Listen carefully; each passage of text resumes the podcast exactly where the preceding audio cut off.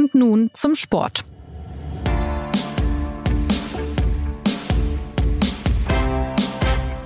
Herzlich willkommen zur neuen Folge des SZ Sport Podcasts. Am Freitag ist sie also losgegangen, die 60. Bundesliga-Saison. Der erste Spieltag hat den Start der vergangenen Runde mit 33 Toren schon übertroffen. Was da wohl noch alles kommt. Kann Borussia Dortmund den FC Bayern ohne Robert Lewandowski, aber dafür mit Sadio Mané wirklich herausfordern? Oder gelingt es gar einem anderen Club? Wie stark sind die Aufsteiger? Und wie wird die Saison überhaupt mit der Unterbrechung durch die WM in Katar im Winter? Darüber spreche ich heute mit unseren Fußballexperten Christoph Knär. Hallo Christoph. Hallo. Und Philipp Seldorf. Hallo Philipp. Guten Tag. Mein Name ist Anna Dreher. Schön, dass Sie dabei sind. Erst der erste von 34 Spieltagen ist gespielt. Es kann also äh, natürlich noch sehr viel passieren. Aber welche erste Prognose zu dieser Saison kann euch denn entlockt werden nach den ersten Eindrücken des Wochenendes? Geht alles so weiter wie vor der Sommerpause, vor allem an der Spitze, nachdem die Bayern mal eben Europa League-Sieger Frankfurt auseinandergenommen haben? Oder äh, wird die Saison doch bisschen äh, spannender, Philipp?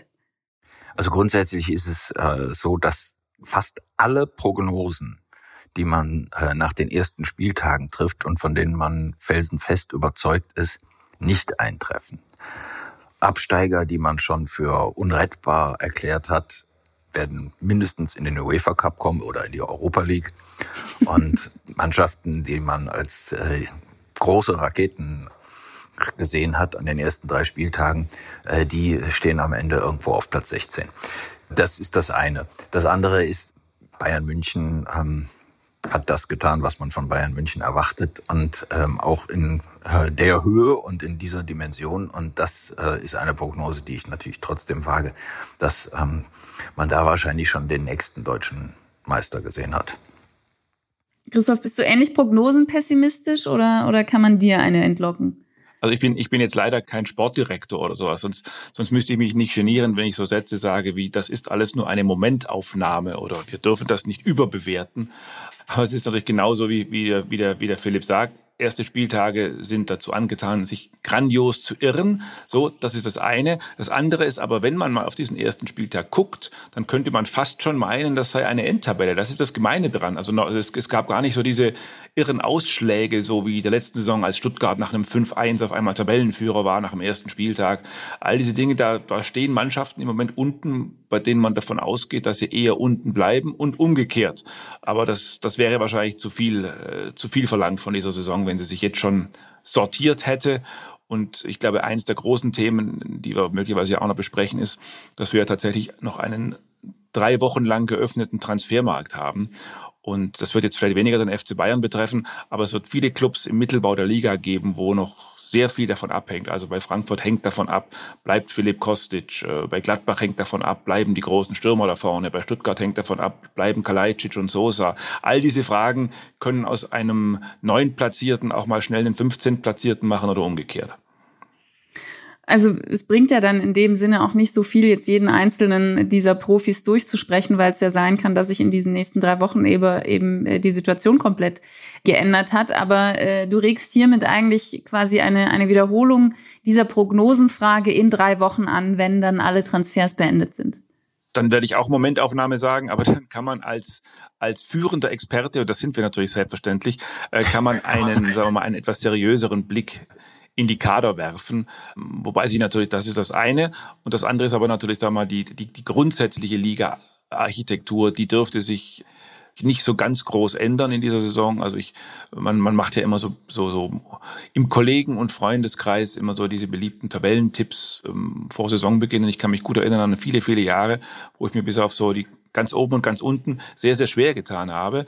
Ähm, in diesem Jahr tut man sich schwer, ähm, die Absteiger zu finden, weil es, weil es jetzt sozusagen die Mannschaft, die natürlich absteigen muss, auf dem Papier zumindest, die findet man nicht so richtig. Aber davon abgesehen, finde ich, ist es diesmal jedenfalls vor Saisonbeginn findet man ein relativ klares Tabellenbild vor, würde ich meinen. Aber wahrscheinlich in dem Moment, wo ich das sage, wird uns die, wird die Tabelle sich das merken und uns wahrscheinlich Lügen strafen. Ja, aber das heißt, es gibt eigentlich nichts, äh, was euch bisher zumindest ein Indiz dafür gegeben hat, dass es vielleicht doch spannender wird im Kampf um die Meisterschaft, Philipp.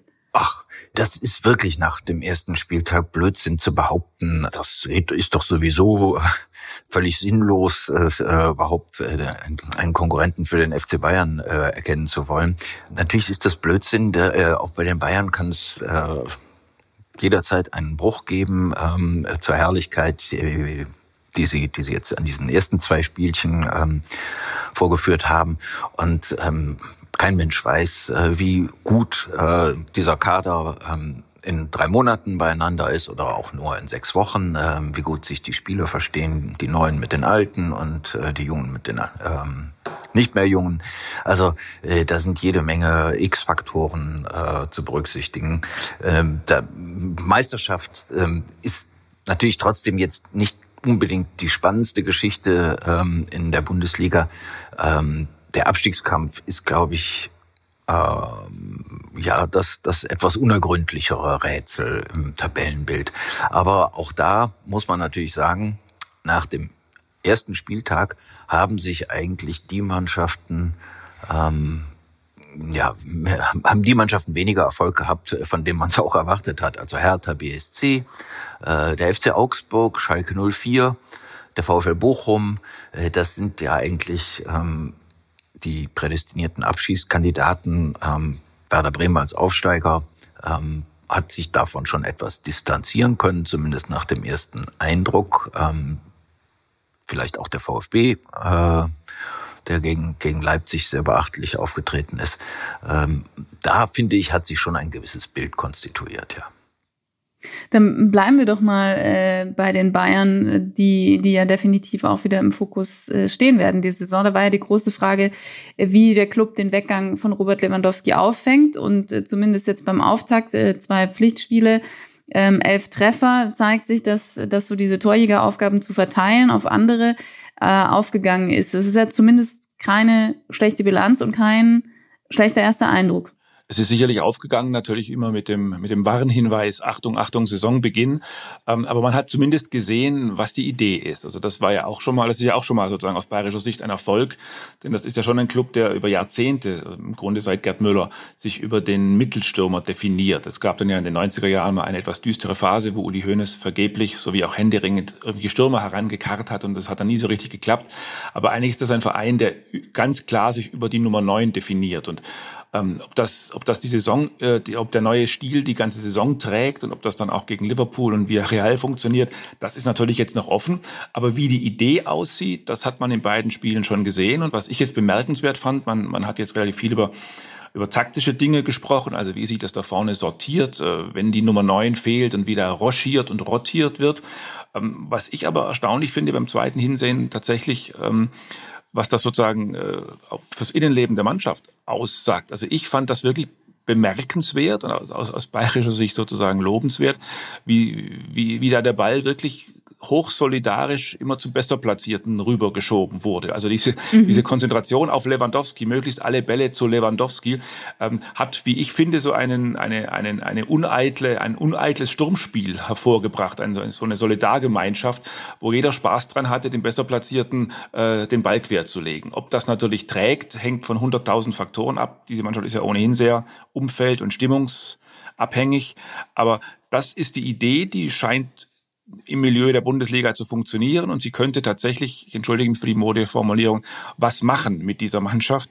Sie könnte diesen Fokus von der, von der Nummer 9 weg, äh, wegnehmen und damit vielleicht auch atmosphärisch im Kader was bewirken, was Positives.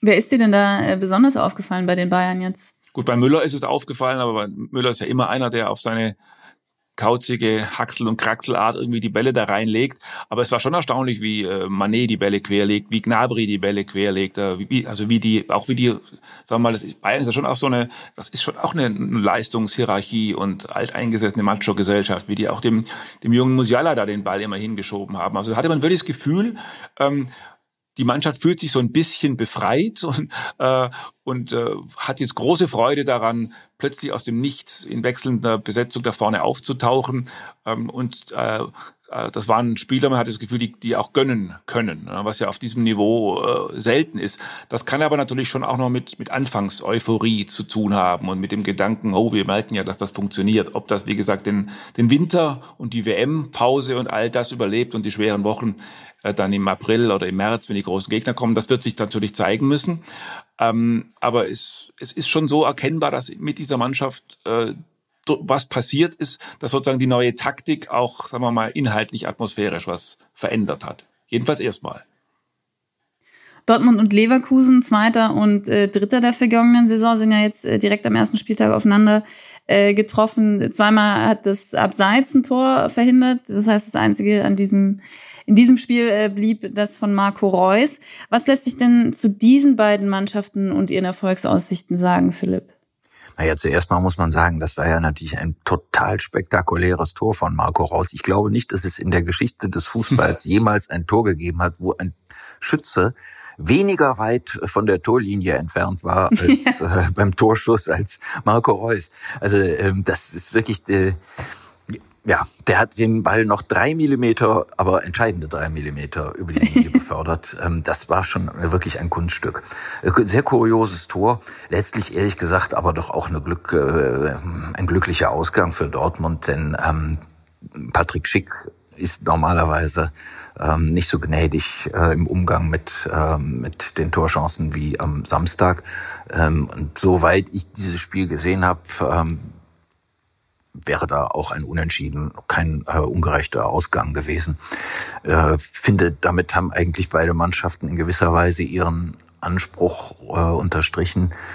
Ähm, die Dortmunder hatten ja, müssen ja auch noch improvisieren, das ist auch deutlich erkennbar gewesen.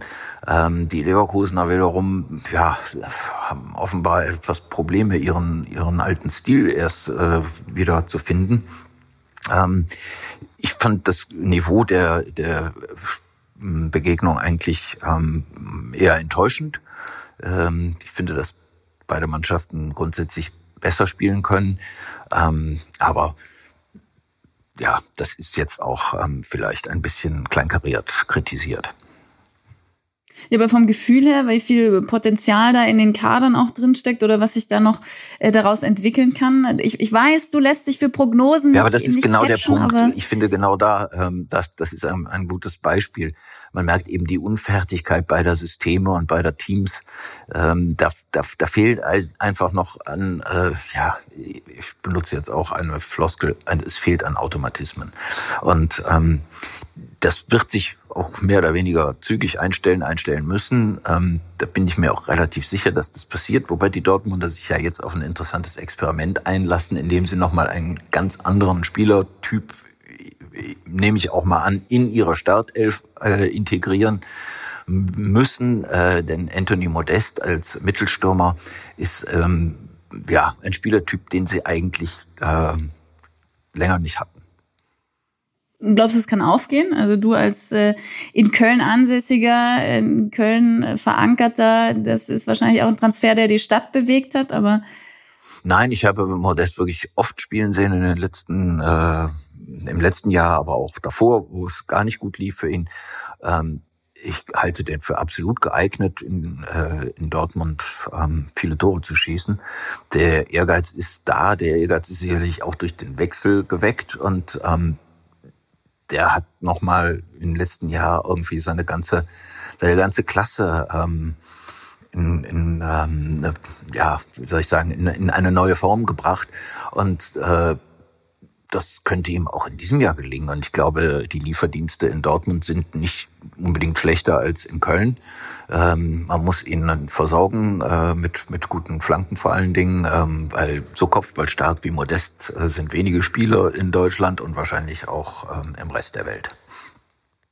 Es ist jetzt ja, äh, wir haben es jetzt an schon ein paar Stellen gesagt, schwierig immer nach diesem ersten Spieltag da sich schon festzulegen. Womöglich werden wir auch manche Aussagen äh, hier im Podcast in späteren Folgen einspielen und entweder sie waren äh, richtig oder sie waren falsch. Aber ich mache trotzdem mal weiter, dass wir so ein bisschen durchgehen, wie, wie einzelne Vereine irgendwie jetzt aufgetreten sind äh, oder die vermeintliche Mitte. Wenn man jetzt zum Beispiel guckt, Freiburg ähm, ist jetzt direkt wieder so gut gewesen wie zuletzt gewohnt und jetzt Tabellenzweiter. Union hat sich im Stadtderby gegen die Hertha durchgesetzt. Das ist im Prinzip auch alles beim Alten und ähm, dann gibt's ja noch die Aufsteiger.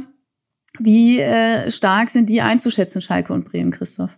Also ich habe ein bisschen Angst, wenn ich jetzt hier, ich habe eigentlich Angst, ja, genau, genau deswegen, weil dieses Internet ja angeblich nichts vergisst und man mir wirklich die, und ich wahrscheinlich im Mai eine erhebliche Menge von Menschen äh, A zum Essen einladen oder B zumindest Abbitte leisten muss. Ich glaube aber, wenn du den Namen Freiburg sagst, das wäre jetzt, um jetzt mal auf meinen äh, Expertentipp zurückzukommen, der natürlich, weil Experte nie stimmt, aber man, man würde ja, man würde ja äh, spontan meinen, die, die ersten vier der Tabelle, also dieses Modul, was dann sozusagen in die Champions League äh, transportiert wird, das müsste aus, aus Bayern, äh, Leipzig, Dortmund und Leverkusen bestehen. Und das halte ich auch nach wie vor für am wahrscheinlichsten, auch wenn das jetzt kein sonderlich origineller Tipp ist.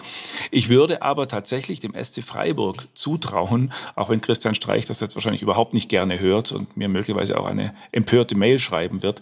Ähm, ich, ich halte Wir hoffen Freiburg natürlich, für dass fähig, er diesen Podcast hört. Die könnte man dann im nächsten Podcast vorlesen dann vielleicht. Ja. Also, also ich halte es tatsächlich möglich, dass die Freiburger ähm, in diese Nähe wiederkommen. Also ich, der, der, FC, der SC Freiburg wurde ja letzte Saison so ein bisschen als Overperformer ähm, tituliert. Ich glaube das gar nicht mehr. Das ist, glaube ich, gar nicht mehr overperformed, was die da tun. Da hat sich über die Jahre wirklich eine, eine mit hoher Kontinuität und Sachkenntnis ein, ein Standort entwickelt, der in diesem Jahr, das ist fast ein bisschen untergegangen vor lauter äh, Gejubel über Manet und Delicht, äh, der, der in diesem Jahr so ein bisschen der, der, der, der Transfermeister gewesen ist, wie ich finde. Also die, die Freiburger haben sich sowas von exzellent verstärkt, auch äh, mit Transfers, wo man die, wo man tatsächlich auch den so ein bisschen die Architektur der Liga ablesen kann. Also ich will jetzt nur mal die beiden, es gab die beiden Namen Doan, ein, ein Koreaner und ein, ein junger Spieler aus St. Pauli, ein Zweitligaspieler Kieré. Das waren beides Spieler, die von der, ja, von der halben Liga umworben waren. Und zwar von Mannschaften, die hinter Freiburg stehen, aber sagen wir in der, in der vermeintlich traditionellen Hierarchie davor kommen würden, also Stuttgart und Werder Bremen und auch Mainz waren diesen Spielern dran. Diese Spieler gehen aber am Ende nur noch zum SC Freiburg. Das zeigt, mhm. wie, wie Freiburg sich in dieser Liga etabliert hat und auch wie die Spieler und deren Berater das sehen. Also ich glaube, wenn von diesen ersten Vieren, und das wäre dann möglicherweise Leverkusen mit seiner Wackelabwehr, wenn von diesen ersten Vieren einer ein bisschen wackelt, zu wackeln beginnt, dann würde ich mal prognostizieren, dass der SC Freiburg sofort da ist, um diesen Platz einzunehmen. Und die Aufsteiger? Ja, die Aufsteiger machen es natürlich jetzt insofern dem Rest der Liga schwer. Ich kann mich an, an ein Gespräch mit Armin Fee erinnern, als er mal Trainer in Stuttgart war. Da merkt man schon, wie lange das her ist.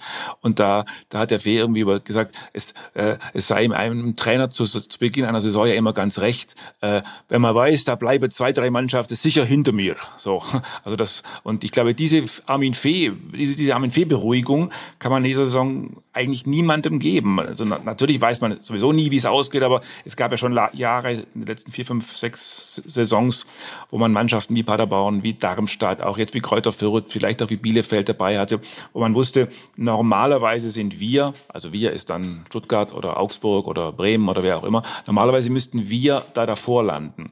Und im Moment glaube ich, dass es diesen natürlichen 18., diesen 17., 18. auf dem Papier eigentlich nicht gibt. Ja, natürlich müssen Aufsteiger wie Schalke und Bremen kämpfen und haben gerade Schalke möglicherweise auch keinen keinen, sagen wir mal, keinen wirklich etablierten Erstligakader. Trotzdem sind das Standorte, die halt einfach, die einfach eine gewisse Wucht haben und dann im Erfolgsfall auch einfach mal drei, vier Spieltage lang hintereinander mal gewinnen können.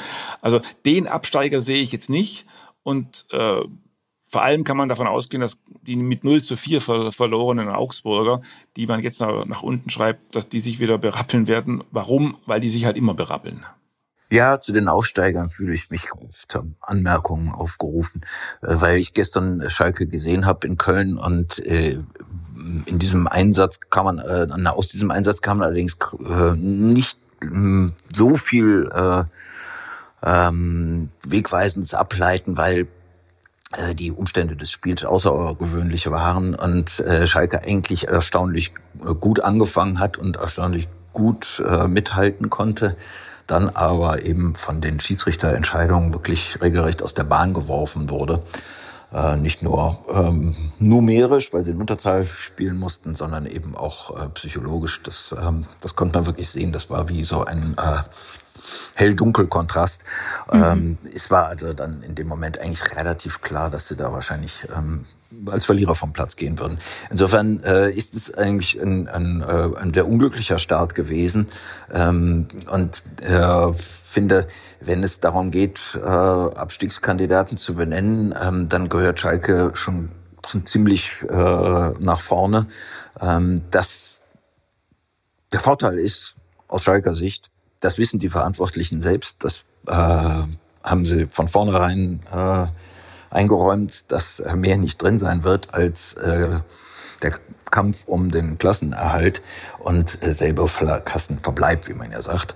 Und ähm, das äh, könnte ihnen vielleicht die Kraft geben, eben auch mit Enttäuschungen fertig zu werden und vor allen Dingen auch die Geduld, die sie brauchen werden. Bei Werder sieht es ja anders aus. Ähm, da bestätigt sich eigentlich ähm, der Eindruck aus dem äh, vorigen Jahr, aus dem Zweitliga-Jahr, dass ähm, Werder es irgendwie verstanden hat, immer noch so eine etwas Organisches äh, aus dem Abstiegsjahr ins Aufstiegsjahr und jetzt eben wieder ins Aufsteigerjahr äh, zu transformieren transferieren. Ähm, bei Werder hat man schon das Gefühl, das ist eine, ähm, eine gewisse eine, eine Komposition von Mannschaft. Äh, das klingt jetzt etwas ähm, feuilletonistisch und vielleicht auch ein bisschen hochtrabend, weil ähm, sie werden jetzt nicht äh, den FC Bayern in Gefahr bringen. Aber mhm. ähm, das ist eine Mannschaft, die spielt den Werder-Stil und sie hat eben ihre, ihre tragenden Akteure ähm, quasi bruchlos aus der zweiten in die erste Liga transportiert. Also das Sturmduo Duxch Füllkrug, ähm, das funktioniert in der ersten Liga wahrscheinlich genauso gut wie in der zweiten Liga. Und folgedessen glaube ich, dass Werder ähm, es nicht so schwer haben wird wie Schalke. Gibt es denn jemand, äh, es kann ein Club, es kann aber auch ein Spieler sein, der euch überrascht hat an dem ersten Spieltag? Na, überrascht hat einen, ja, überrascht hat einen tatsächlich so ein bisschen dieses 0-4 der Augsburger, glaube ich, ähm, ähm, weil man das ja eigentlich so eine, so eine, so eine frühe, hohe Niederlage nicht erwartet hat und weil da, sagen wir mal, für Augsburger Verhältnisse so ein bisschen, ich will nicht sagen, ich will nicht sagen Euphorie, aber schon so ein bisschen positive Spannung mit einem neuen, jungen Trainer in der Stadt gewesen ist. Und da haut das jetzt sicherlich so ein bisschen rein. Aber wie gesagt, es war der SC Freiburg. Wie gesagt, es ist der erste Spieltag und die, die Augsburger sind ja sozusagen Abstiegskampf Spezialisten, wo man hinterher nie so ganz ganz genau weiß, wie sie es eigentlich gemacht haben, aber dann sind sie dann doch wieder 14. Ähm, das Ergebnis hat einen sicherlich überrascht, aber ähm, ich glaube nicht, dass das jetzt äh, größere Rückschlüsse auf, auf, auf, die nächste, auf die kommende Saison zulässt. Mich hat allenfalls überrascht, wie, wie Hertha es verstanden hat, die, ähm, die Leistung aus dem Pokalspiel zu wiederholen. Ähm, und ja, das ist schon, glaube ich, wenn man ähm, der Hertha zugeneigt ist, äh, ein ziemlich alarmierender äh, Start, der, der, ähm, den sie da hingelegt haben. Ähm, denn er gibt ja in gewisser Weise ähm, alle pessimistischen Erwartungen recht und ähm, die sind dann wohl auch in gewisser Weise angebracht gewesen. Was mich überrascht hat in diesem Sinne war auch, wobei es hat mich eigentlich nicht überrascht, ich würde es eher zu meiner persönlichen Lieblingsschlagzeile küren nach diesem ersten Spieltag. Ich sage nicht, wo ich es gelesen habe, aber irgendwo habe ich schon wieder gelesen, dass der Hertha-Trainer Sandro Schwarz immer noch fest im Sattel sitzt. Das ist, das ist wirklich nach dem ersten Spieltag schon eine durchaus beruhigende Aussage für Sandro Schwarz, finde ich. Es sagt zumindest viel über diesen, äh, über diesen Verein aus, ja, das stimmt. Ähm, es, es ist ja jetzt vor dem Saisonstart auch bedingt dadurch, dass Lewandowski gegangen ist und wer jetzt neu in die Liga äh, kommt, mit Nähe aus, aus England ja auch ein großer Name, aber es war schon auch so ein bisschen wieder ähm, Thema, wo steht diese Liga eigentlich? Und ähm, die Süddeutsche hat vor der Saison mit DFL-Chefin Donata Hopfen gesprochen im Interview und die wiederum meinte, dass Spannung, Stars und internationale Erfolge so die wichtigen Faktoren dafür seien, wie diese Liga wirkt, gerade auch mit Blick auf die internationale äh, Vermarktung, die sie natürlich ähm, ja schon auch sehr im Blick haben muss oder die für sie auch ein relevanter Punkt ist. Und die wird natürlich dann einfacher, äh, wenn man A, Spannung um den Titel hat. Da haben wir jetzt schon die vorsichtige Prognose gewagt, dass das wahrscheinlich eher nicht der Fall ist. Aber dann ja auch ähm, diese anderen Punkte, äh, Namen und wie treten die anderen Vereine und so weiter auf. Wenn wir jetzt mal versuchen, diese diese Liga einzuordnen, auch im Vergleich äh, zur Premier League mit den gigantischen Batzen an TV-Geldern, im Vergleich zu Frankreich mit den finanzkräftigen Spitzenclubs äh, zu Italien und so weiter und, und wie sich jetzt äh, auch durch Weggänge und Zugänge so die, die Gesichter der Liga verändert haben. Wie, wie würdet ihr sagen, wo, wo ist die Bundesliga diese Saison dann, dann einzuordnen? Wie, wie stark ist sie, wie schwach ist sie, ähm, Außenwirkung, Innenwirkung und und so weiter. Da, da, da würde ich das Wort an den Kollegen Seldorf übergeben, weil mich dessen Antwort interessiert. Clever von dir. Nun ja, ähm, die Frau Hopfen hat das ja, ähm, ja in, in einem, sagen wir mal, sehr allgemeinen Zusammenhang gestellt. Ähm, wie gesagt, ich halte es für äh, verfrüht, äh, über den Mangel an Spannung zu klagen. Was ich aber definitiv auch, ähm, wo ich definitiv äh, ihr beipflichten würde, äh, bei ihrer äh, Ansicht zu, wir haben genug Stars in der Bundesliga. Ähm, ich würde sagen, ja, das stimmt. Äh, es gibt genug Stars, vor Dingen gibt es genug interessante Spieler und es sind ja auch ähm, wirklich äh, interessante Spieler neu hinzugekommen und offenbar kommt ja jetzt ein weiterer, ähm, findet den, den Weg in die Heimat, äh, Timo Werner, der wohl wieder nach Leipzig geht. Ähm, also was die Besetzung gerade der, der, der großen oder der, der ähm, hochdotierten Teams angeht, ähm, finde ich, hat die Bundesliga total viel zu bieten. Und äh, gerade weil ich aus in Dortmund und in Leverkusen und auch in Leipzig ähm, jede Art von Entwicklung für möglich halte. So wie die Kader gerade besetzt sind, so wie die Trainerposten äh, besetzt sind, ähm, wär, würde ich jedem dieser Clubs äh, große Schritte nach vorn zutrauen. Ne? Was nicht heißt, dass es passieren wird, weil was ich sage, ist eh unerheblich. Aber ähm, die, äh, bei den Bayern versteht sich das ja sowieso von selbst. Insofern finde ich, ist die Liga tatsächlich in, diesem, in dieser Saison irgendwie attraktiver als in der vorigen, wo man das Gefühl hatte, Dortmund ähm, hadert mit sich selbst und hat so eine Art, hm, ja, ein bisschen, fast so ein bisschen eine Identitätskrise, auch wenn sie ähm, ja, relativ unbehelligt Zweiter geworden sind. Aber man hat ja das Gefühl, sie sind die ganze Saison über mit sich selbst unzufrieden gewesen. Und ähm, ich glaube, dass äh, dann mit dem Nachrücken von Eintracht Frankfurt, das ist ähm, ja das schlechte Start mal äh, beiseite gelassen. Das, die sind sehr ambitioniert, äh, die haben auch gute Möglichkeiten. Äh, die haben auch ein bisschen Geld, die mobilisieren gerade eben auch so äh, Frank äh, Finanziers in Frankfurt. Ähm, dazu kommt der SC Freiburg mit seiner äh, ja, 1A äh, Musterpolitik. Ähm, das, das Feld der, der, der attraktiven und, und auch leistungsstarken Mannschaften in der Bundesliga ist meines Erachtens erheblich ähm, größer geworden. Und ähm, was jetzt noch fehlt, ist, dass sich eben die, auch zu diese Traditionsmarken wie halt äh, Köln und Stuttgart und Bremen und Schalke ähm, irgendwie wieder so etablieren, äh, dass sie eben auch ähm, ihre, ihre eigenen der, ihrer eigenen Attraktivität gerecht werden ne, und ihrem, ihrem großen Publikum ähm, etwas bieten können. Man, man kann ja auch sagen, man muss jetzt auch gar nicht unbedingt ähm, eine Liga sein, in der, in der Spieler wie Cristiano Ronaldo mit ihren 19 Fantastilliarden Followern rumrennen äh, sein. Vielleicht macht es auch viel mehr Spaß, Jamal Musiala beim Fußballspielen zuzusehen, als Cristiano Ronaldo inzwischen zum Beispiel. Deswegen glaube ich, dass die Bundesliga da tatsächlich auch, was Typen anbelangt, selbst in der Abwehr, ein Typ wie Nico Schlotterbeck oder sowas, den ich im Übrigen auch äh, den ich mir sehr gut beim FC Bayern hätte vorstellen können und der deutlich billiger als Matthijs de Licht gewesen wäre, Klammer zu, das nur nebenbei. Äh, da glaube ich schon, dass die Bundesliga eine ganze Menge an, an, an Typen auch zu bieten hat, äh, denen man auch gern beim Kicken zusieht und die auch noch ein bisschen eine unerzählte Geschichte bieten und wo man auch noch gar nicht so genau weiß, wo das alles hingeht und wo noch sehr, sehr viel Raum, äh, noch sehr, sehr viel Raum für Notizen ist und wo man einfach mit Spannung dabei bleibt und nicht schon alles hunderttausendmal gehört hat. Also quasi als erfrischende Abwechslung mit Tradition ja noch dazu, aber äh, im Vergleich zu den äh, anderen Ligen, die, die noch mehr Stars auf. Ja, die, die Frage ist natürlich auch immer, wie man es definiert. Deswegen ist diese Frage, wo steht die Liga, natürlich immer so sehr schwer zu beantworten, weil es da ja mindestens zwei Blickwinkel gibt. Es gibt den Blickwinkel, den, den, den, die Binnensicht, also innerhalb der Liga, ist da noch genügend Spannung mit diesem FC Bayern oder reicht uns der Abstiegskampf und der Mittelfeldkampf? So, das ist die eine Debatte. Und die andere Debatte ist ja die, ist der FC Bayern international konkurrenzfähig? Also das sind ja im Grunde zwei unterschiedliche Debatten, die sie ja manchmal sogar ein bisschen beißen. Wenn der FC Bayern so gut wird, dass er international uns gut vertreten kann, dann ist er wahrscheinlich gleichzeitig noch viel besser in der Bundesliga, noch viel konkurrenzloser. Mhm. Das sind eben, das sind eben zwei Debatten und deswegen äh, kann man den, den restlichen Bundesligisten eigentlich nur empfehlen, nicht über englische Verhältnisse zu jammern, sondern einfach das zu tun, was die Freiburgs und wie auch immer alle machen, nämlich auf ihrem hohen Niveau still die Hausaufgaben zu erledigen. Und wenn ein Engländer mal 30 Millionen für einen Spieler bietet, dann halt dieses Geld einfach brav zu nehmen und dafür wieder drei, vier neue Spieler zu entdecken. Das muss der Weg der Bundesliga, glaube ich, sein. Ähm, und äh, ja, ich glaube nicht, dass sie da im europäischen Vergleich dann schlecht dasteht.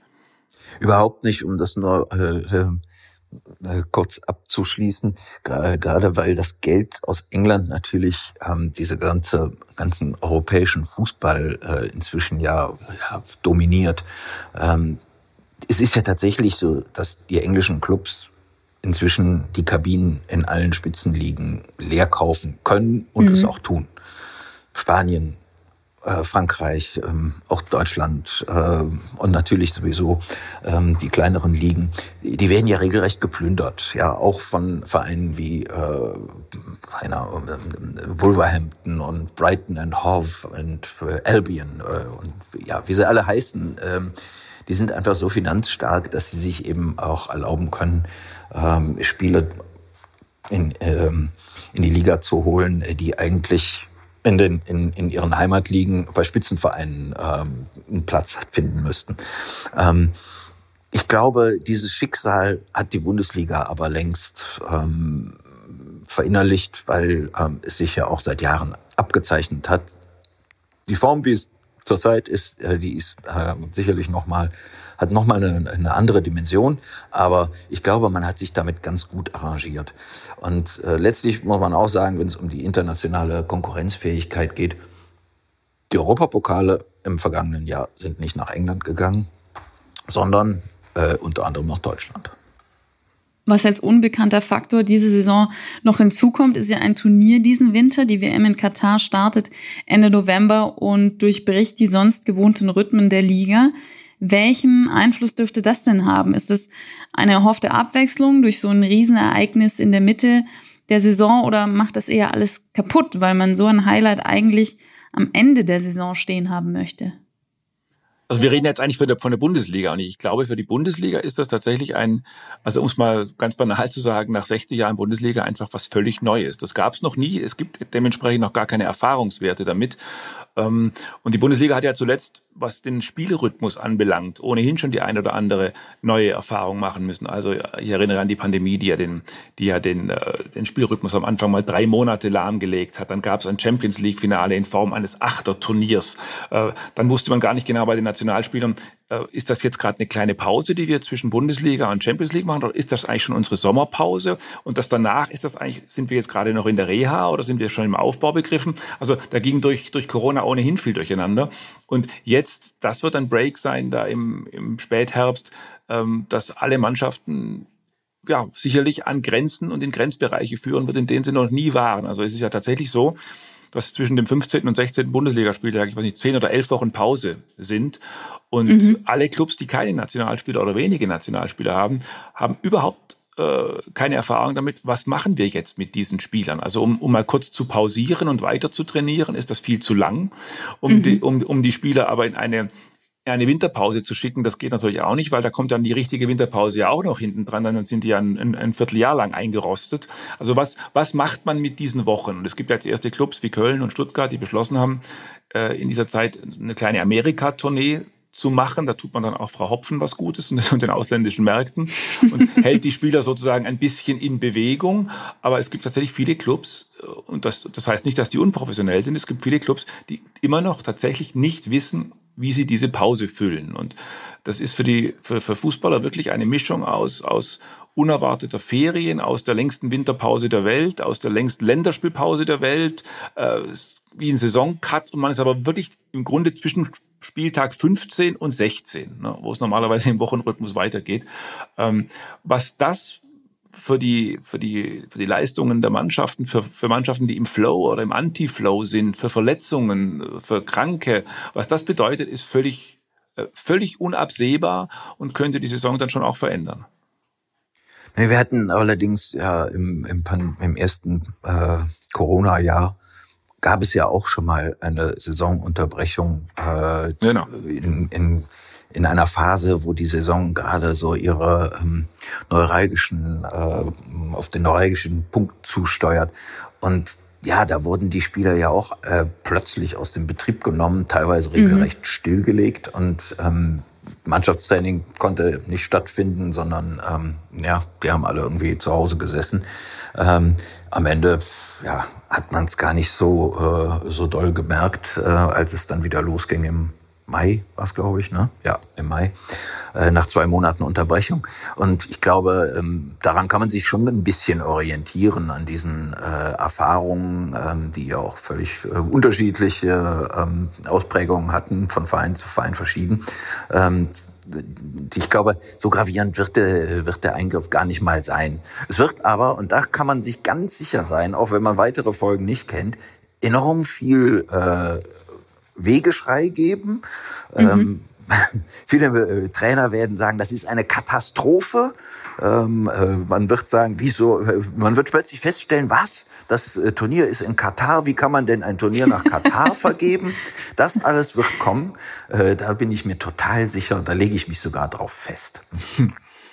Das wird natürlich so eine kleine, eine kleine Unwucht wird es natürlich geben zwischen den Nationalspielern, die dann wirklich gespielt haben werden und die dann einen gewissen Stressfaktor haben werden und den Spielern, die nicht Nationalspieler sind, die dann einfach äh, unbewegt in der Garage rumgestanden sind über Wochen und Monate.